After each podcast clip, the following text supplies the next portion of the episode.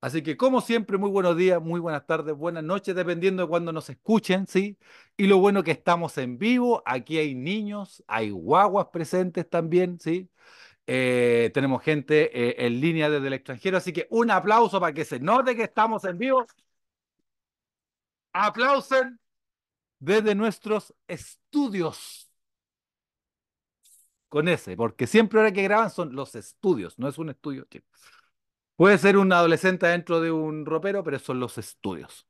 Bueno, eh, ha pasado hartas cosas, han pasado demasiadas cosas, demasiadas, demasiadas cosas en esta época. Eh, han pasado, al menos a, a nivel de, de, país, noticias bien, bien chocantes, que no vamos a ahondar ahora. Eh, y hoy día vamos a aprender una cosa eh, bien interesante. Y necesito que estén atentos y me puedan decir y que sean honestos. Vamos a poner un poquito a prueba la cultura general. Sin mirar, sin como se dice, buscar en internet, ¿sí? Tienen que decir lo siguiente. ¿Qué es la filatelia?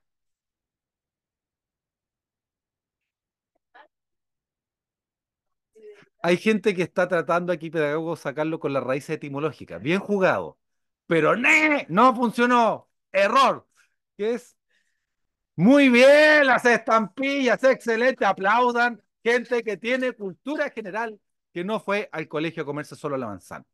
Ahora, esta está más difícil. ¿Qué es la numismática? Es simple, es simple, es simple. Y hoy día vamos a hablar de eso. Cerca. ¿Quién da más? ¿Qué es la numismática? No, hay gente que está haciendo trampa ahí. Muy bien, excelente. Eso, mira, pero qué golpe de cultura general, sí. Ahí ustedes ven lo que es el licenciado en ciencias sociales. ¿sí? Eh, correcto, excelente. Sí, la, la numismática, porque yo me lo había aprendido mal de primera, numástica, no, es la numismática, es el, concretamente, es el coleccionismo de monedas, billetes, títulos de valor o medallas, pero en el fondo tiene que ver con el tema de coleccionar monedas, ¿sí? Ahora, hay un tema que es muy interesante porque yo no tenía la más remota idea y animarlo a que cuando lleguen a su casa hagan esto.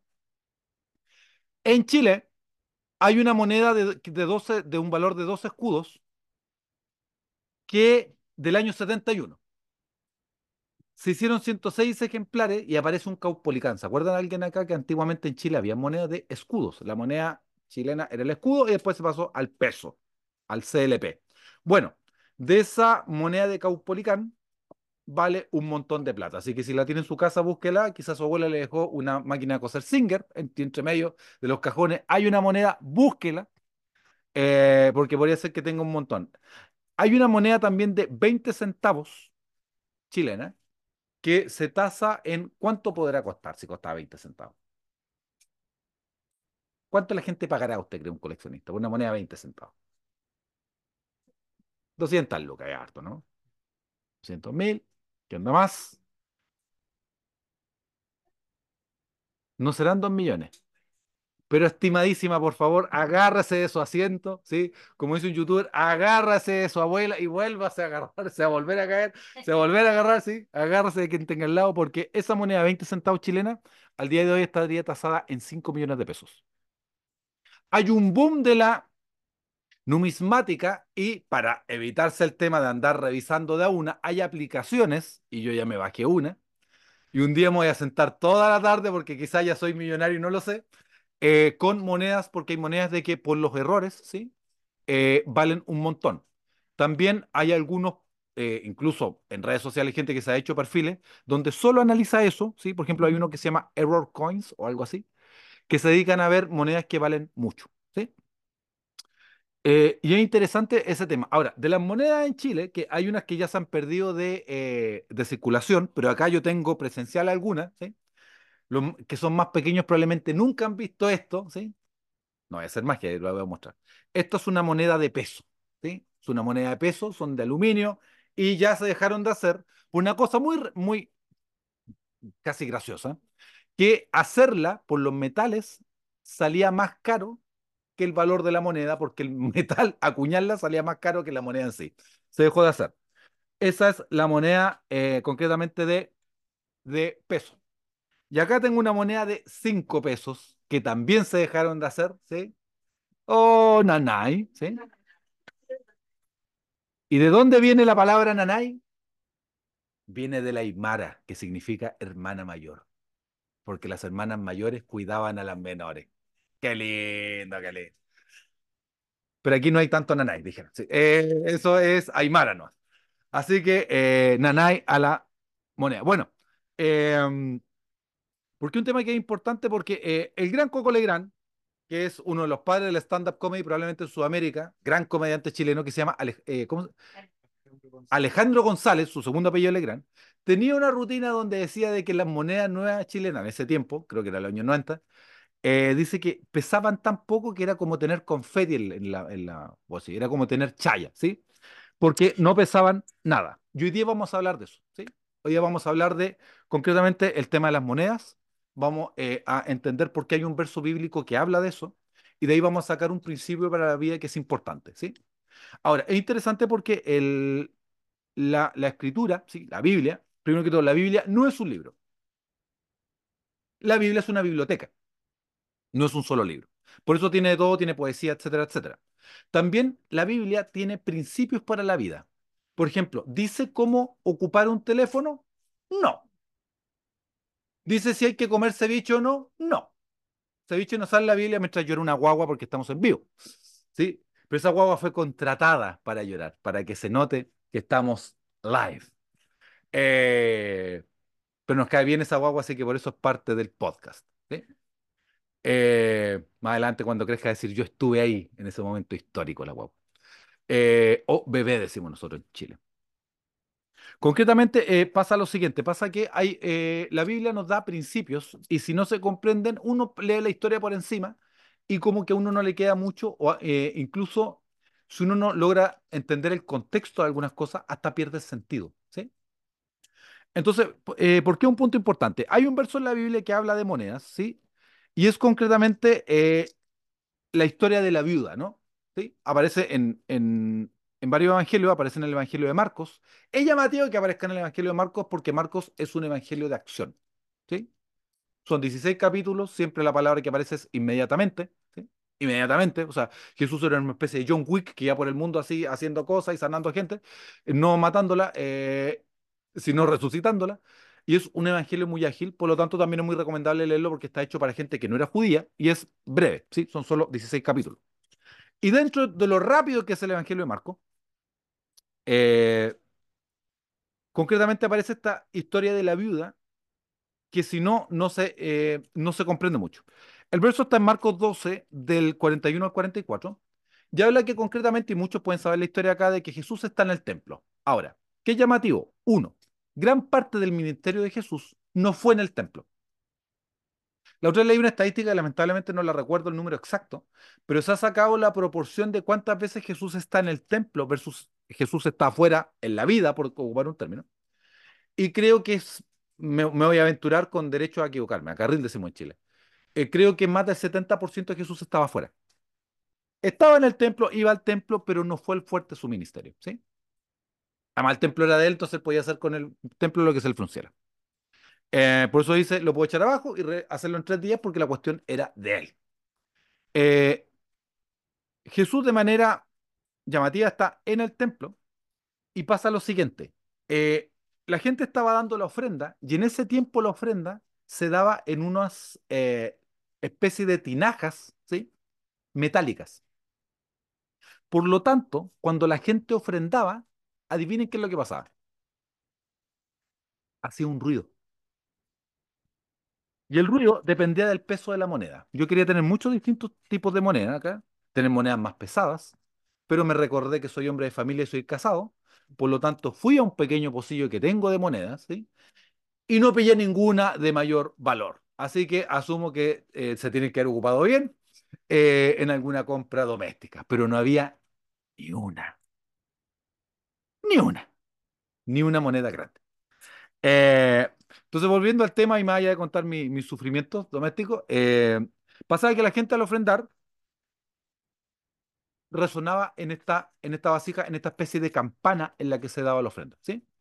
La gente está el, el, en la época, muchas gracias, aquí hemos hecho una colecta, muchas gracias, ¿sí? Para el Albo Campeón, muchas gracias. Eh, el que entiende, para el Albo Campeón. Eh, y vamos a hacerlo en vivo para que quede bien grabado, ¿sí? Entonces, cada vez que la gente ofrendaba, cada vez que la, la gente hacía eso, sonaba. Entonces, solo por el sonido, la gente podía saber qué moneda estaba dando. Por cosas de física que no voy a dar específica, eh, el peso específico de la moneda más el metal, bla, bla, bla, bla, daba ciertas frecuencias que eran distintivas. Entonces, imagínense, sé que el ruido es un poco molesto, pero es para la ilustración. Entonces, imagínense que están pasando la ofrenda y el verso dice que están pasando los ricos, ¿sí? La gente acomodada, siempre ha habido gente poderosa, ¿sí?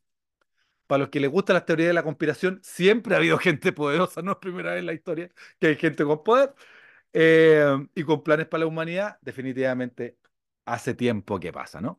Concordemos que el imperio griego, romano, medo-persa, ¿sí? los mongoles no eran ONG. Así que, como para tenerlo un poco claro, los incas tampoco, ¿sí? los aztecas tampoco eran ONG. Entonces, se, estaba el ruido de la ofrenda, ¿no? Entonces, ya, eh, pero ahí era una tinaja grande. Entonces, la gente estaba dando la, la ofrenda y por el tipo de moneda se podía saber qué ofrenda estaban dando. Por lo que deja entrever el verso, lo que está haciendo la gente poderosa es dar y que se note que estén dando. Está dando monedas más pesadas, ¿sí? Que probablemente sonarían como una especie de campana tibetana. Eh, boom, ¿sí? Y que se sepa que están dando harto. Y eso a Jesús no le interesa. Un tema que es interesante porque a Jesús le interesan cosas que a veces a los humanos le damos importancia y a él no le interesan nada. Y al revés, le da interés a cosas que a veces nosotros pasamos desapercibidas. Entonces la gente está aprendiendo, suena, suena el metal, suena el metal, ¿sí? Eh, muchas gracias porque aquí me dieron monedas grandes, ¿sí? Porque ya conté que no me queda ninguna. Eh, yo guardo las monedas de 500 y no había ninguna, ¿sí? Y como dijeron unos salmistas, y yo no lo sabía. Eh, banda penquista. Eh, ¿los electrodomésticos eran eso? Sí. Así que están en eso y de repente se escucha una cosa que tiene que haber sido como, como lo siguiente, ¿no? Una cosa así, poquito. Y ese sonido que pasa casi imperceptible, ese es el sonido que a Jesús le, da- le llama la atención. Y ahí aparece la historia de la viuda. Concretamente la viuda dice en el verso que dio dos blancas. Las blancas probablemente son, eran eh, de este tamaño, ¿sí? En las blancas, el- la suma de las dos daba un cuadrante y había una cosa que era interesante. En, en griego esa moneda se llamaba lepta y la moneda era la más pequeña en tamaño y la más pequeña en valor. Un punto que importante. O sea, realmente era lo más pequeño de lo más pequeño. Junto con eso, en la antigüedad, ah, bueno, hasta el día de hoy, eh, se saca la HH, la, la hora hombre, pero eh, antiguamente, por ejemplo, había, cuando se habla de moneda en el Nuevo Testamento, habla, por ejemplo, que el denario era el equivalente a un día de trabajo. A una jornada de trabajo, a un jornal. Concretamente, la moneda que ella está dando equivalía a seis minutos de trabajo. O sea, cuando vas al baño y ves redes sociales, probablemente era el equivalente a una de esas monedas, ¿sí? Probablemente tú estás mucho más conectado al teléfono que las dos monedas. Entonces va, Jesús está en el templo con su pandilla, con sus amigos, caen dos monedas, y esas monedas que no pesan nada, ¿sí? Que son como, suenan muy poco, esas son las monedas que a Jesús le llaman la atención. Y ahí aparece el tema de la ofrenda a la viuda, eh, no se da el nombre de la viuda, el relato bíblico no continúa, una historia casi con un final abierto, ¿sí? Donde habla concretamente de que eh, Jesús le dice, miren lo que está pasando, la gente está dando la ofrenda y la ofrenda suena. Pero esta ofrenda que resuena tanto son las obras de algunos. Lo que Jesús destaca de la ofrenda de la viuda que dice que dio todo lo que tenía, es que viendo la intención y Jesús que discernía los corazones, que ojo, era una de las señales del Mesías, Se suponía que el Mesías tenía que discernir los corazones. Por eso, en otra historia bíblica que el otro día di un, tema, espero poder subirlo al capítulo, cuando Jesús discierne lo, eh, en, la, parábola del paralítico que lo están bajando y discierne lo que piensan los fariseos, los fariseos quedan en shock porque podría ser el Mesías. Porque discernía los corazones de la gente. ¿Quieren saber más de eso? Vean The Chosen, ahí está en el capítulo muy bien hecho. Y va a estar en el cine, así que Dios mediante esperamos estar ahí. De allá somos. Entonces, para la viuda, da estas moneditas chiquititas, ¿sí? Que como decía nuestro gran Coco Legrand, parecían confeti, parecían un par de chayas. Y va Jesús y lo que dice es, ¿vieron esta, esta, esta viuda? Esta viuda dio todo lo que tenía. Ahora, ¿por qué a Jesús le llama la atención y lo destaca?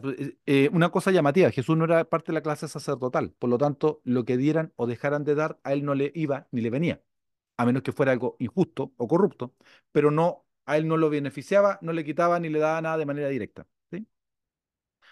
Dice que incluso Jesús llama a los discípulos, imagínate. Está todo el culto judío con toda su pomposidad y Jesús no le llama la atención.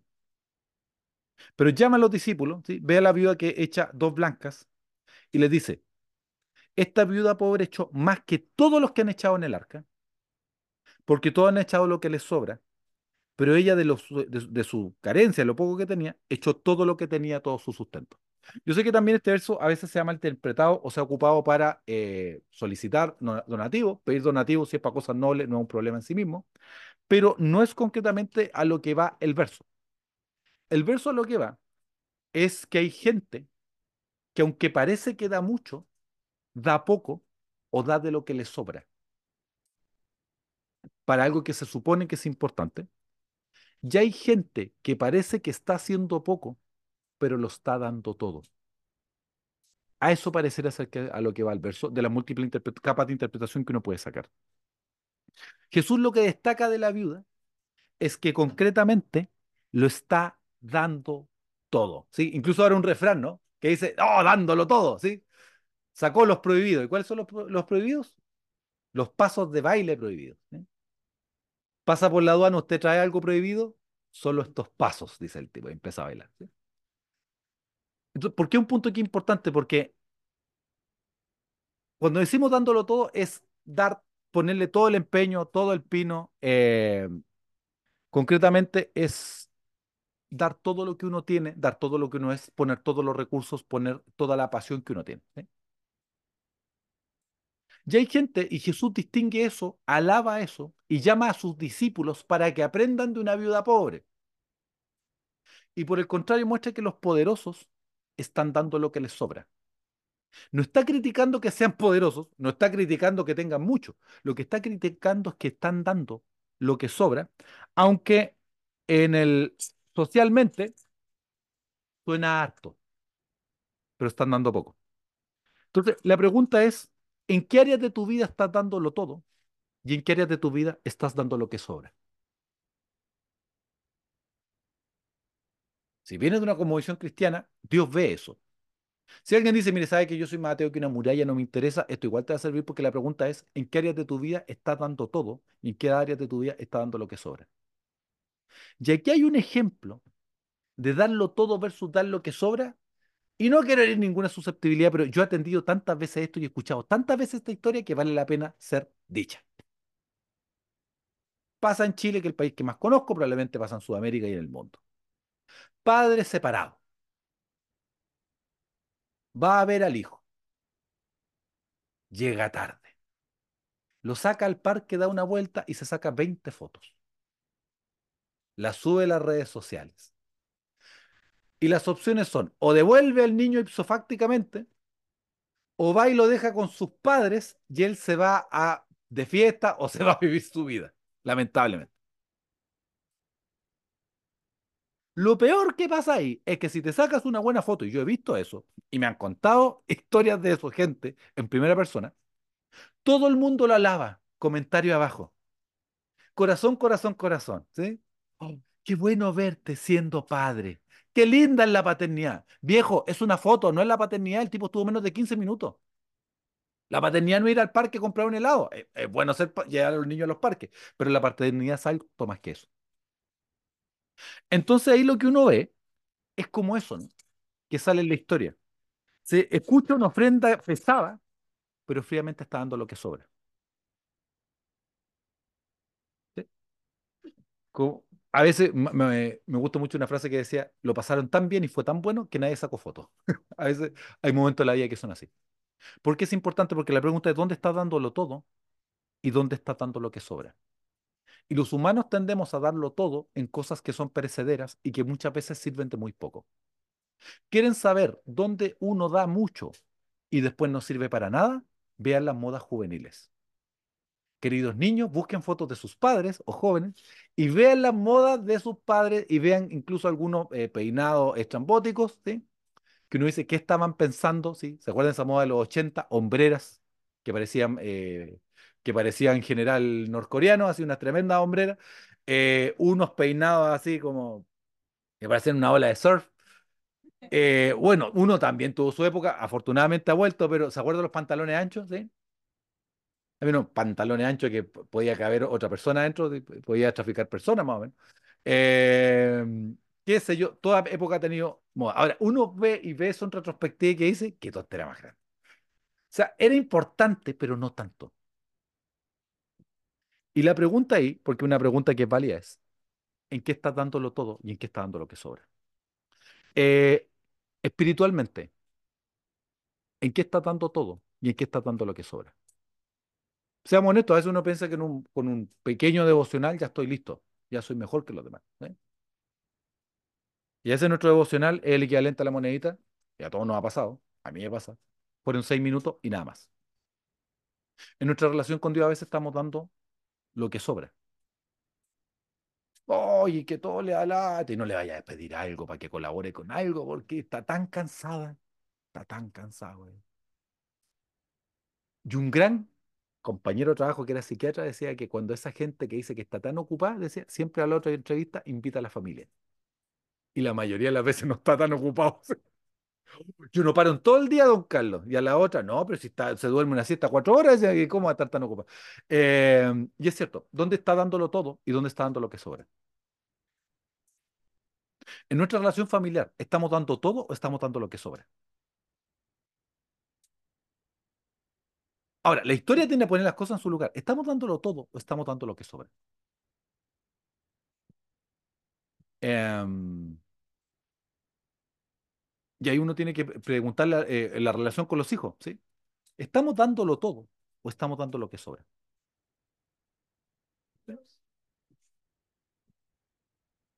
En la relación de pareja, ¿sí? Yo cuando me casé no sabía que uno tenía que tener, aparte todas las habilidades que uno tiene que tener, tiene que ser mago para sorprender. Yo no tenía idea de eso, que uno, te, aparte de todo lo que tiene que hacer, tiene que sorprender. Y creo que está bien en su justa medida, sin abusar. Pero la pregunta, ¿dónde lo estamos dando todo? Y dónde estamos dando lo que sobra, ¿sí? Los mejores indicadores de lo que sobra y lo importante, ¿saben cuáles son? El tiempo y el dinero. Donde das tu dinero y tu tiempo son los mejores indicadores de qué cosas son eh, las importantes para ti. ¿Qué pasa con nuestra salud? ¿Sí? Porque este año, eh, año nuevo más encima, ¿sí? Este año voy a tomar más agua, voy a comer más sano, voy a salir a correr. ¿Vamos a dar lo todo o vamos a dar lo que sobra? Porque lo que te puedo decir es que si das lo que sobra, vas a obtener lo que sobra. ¿Cuál es una grande males de este tiempo en las relaciones de pareja? Incluso le pusieron un título, tenía que ser en inglés para que sea oficial. Se llama el breadcrumbing, que es dar migajas de atención, migajas de amor. O sea, no te dejo, no termino contigo, no te costeo, pero te doy de a poquito. Lo que sobra. Así que el, el llamado hoy día, o la reflexión de hoy día es ver y pensar en qué estamos dándolo todo y en qué estamos dando lo que sobra. ¿Quieres ver en qué estás dándolo todo? Haz un pequeño experimento. Toma tu teléfono. Quizá el futuro ya no van a haber teléfono, van a haber otras tecnologías, pero y anda, hay una parte que dice en qué gastaste tu tiempo. ¿Has visto, no? Y tiene gráfico y todo. Ahí está. Y ahí no hay nada que hacer, ahí no hay que defenderse, ahí hay que asumir los hechos como son. ¿En qué estamos dándolo todo? ¿Y en qué estamos dando lo que sobra? Si alguien tiene un, como decimos nosotros los cristianos, un llamado ministerial a ser líder, ¿está dando lo que sobra o está dándolo todo? Y a veces, si somos honestos, damos lo que sobra. ¿sí? Por muchos años, la iglesia les molestaba que la gente tuviera hobbies. ¿Por qué? Una buena pregunta. ¿En la iglesia era bueno, la comunidad de fe era bien visto tener hobbies? ¿Por qué? ¿Qué tiempo? ¿Y cuál era el tiempo del Señor? ¿El de después del trabajo o el de después de la escuela? O sea, la vida de fe era vista como un hobby, era lo que uno hacía después de cuando hacía sus obligaciones. Por eso estaban en contra del hobby y no en contra del trabajo. Pero la vida cristiana no puede ser un hobby. Y hay gente que lo vive así. Debería ser algo que atraviesa toda la vida. Y aparte uno va a una comunidad. Es un estilo de vida, no un hobby, no un pasatiempo. Entonces, a veces, muchas veces uno se topa con gente que son simples o meros simpatizantes. ¿Te gustaría estar en pareja con alguien que te dé lo que sobra? Bueno, y por favor no lo hagas. O sea, si estás en pareja, no tolera a alguien que dé lo que sobra. Que está bien amar a la familia extendida, pero si alguien ya está en pareja y tiene familia, tiene que ocupar el lugar que corresponde. Tiene que ubicarse. Eso es lo primero, lo primero. ¿O no? Cada cosa en su lugar. Así que, queridos, agradeciéndoles mucho su tiempo y tratando de no extenderme, animarle a varias cosas. Uno, hoy día aprendemos que es la numismática. O sea, salimos un poquito más cultos que al inicio. Muy bien. Merece un aplauso. Segundo que todo, busque monedas. Quizás millonario no lo sabe. Y si es así, acuérdese nosotros, invitemos un café o alguna cosa por el estilo. Creo que me lo merece. Y lo otro, que en la historia de la ofrenda a la viuda se puede extraer si estamos dando lo que sobra o si estamos dándolo todo. En la vida. Y Dios, que conoce tus recursos, sabe qué es lo que estás dando. A Él no lo podemos engañar. Puede ser que lo que hagas tenga mucho, eh, resuene mucho, sea muy prominente, pero Dios sabe qué es lo que estamos dando. Así que, queridos, siempre un gusto, un placer, ¿sí? Eh, muchos de ustedes incluso, eh, mientras están escuchando el podcast, están buscando sus monedas y están viendo cuánto valen. Pero lo más importante hoy día no ver de cosas de precio, sino hablar de cosas de valor. Así que a ver en qué estamos dando lo que sobra y en qué estamos dándolo todo, porque donde estés dándolo todo, es lo más probable es que vas a cosecharlo todo. Queridos, queridas, esto siempre un gusto, ha sido otro capítulo de Guía para la Vida. Que Dios los bendiga y hasta la próxima. Y un aplauso para mostrar que estamos en vivo. Estamos con palmas chicas, palmas grandes. Seguimos teniendo la guagua y la guagua me dicen que está bien. Así que hasta la próxima.